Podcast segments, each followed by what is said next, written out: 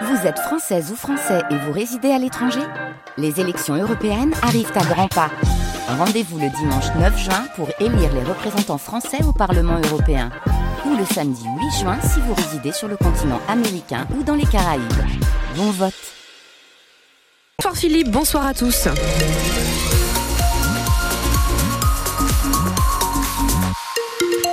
Alors, un petit point en route d'abord. Je rappelle l'accident sur la 21. On en parlait tout à l'heure. Euh, il y a quoi un quart d'heure à peu près. Un sens lance doué au niveau de Courcelles-les-Lances. Cinq véhicules sur voie de gauche.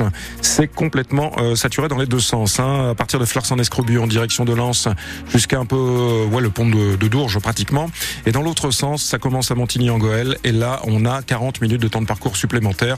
Donc en direction de, de Douai jusqu'à Fleurs-en-Escrobieux pratiquement. Donc c'est très très compliqué sur le secteur. Ailleurs, on a du monde sur la 1 évidemment en direction de Paris jusqu'à Vandeville-Templemar. La traversée de Villeneuve-d'Ascq est chargée.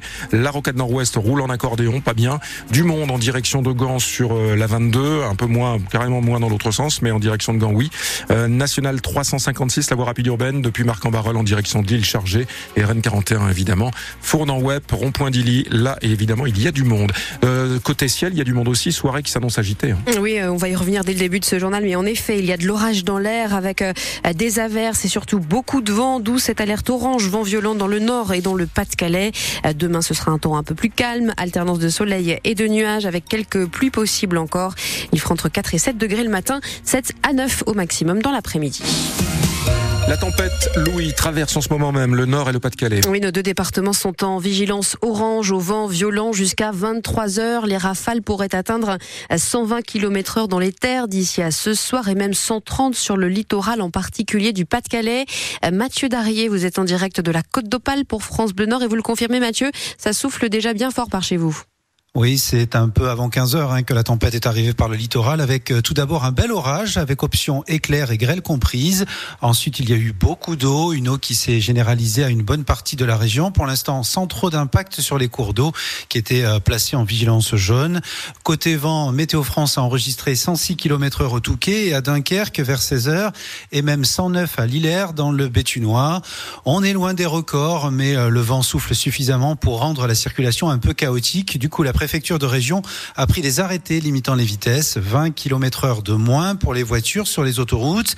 Les camions ne peuvent dépasser les 80 et ils ont en plus interdiction de doubler. Pour les transports, il y a aussi les six lignes TER interrompues, euh, largement annoncées par la SNCF. Et puis euh, des retards au port de Calais sur les ferries, c'est assez habituel. Et pour l'instant, dans le Pas-de-Calais comme dans le Nord, rien à signaler, à part des branches tombées, des panneaux de signalisation qui volent, des fils électriques tombés et des caves inondées.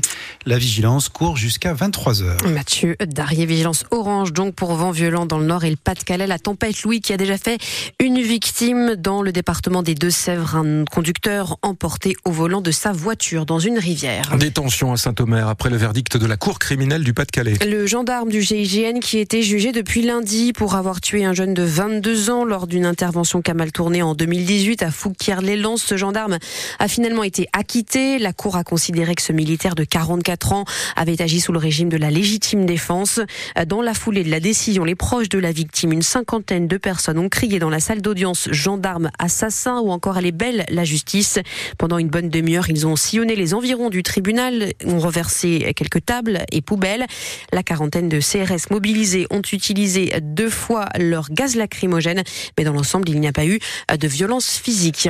Un incendie assez impressionnant en milieu d'après-midi dans le Vieux-Lille, même s'il a été rapidement éteint. Le feu a pris dans un appartement situé dans un immeuble de la rue Basse avec euh, les flammes visibles à travers les fenêtres.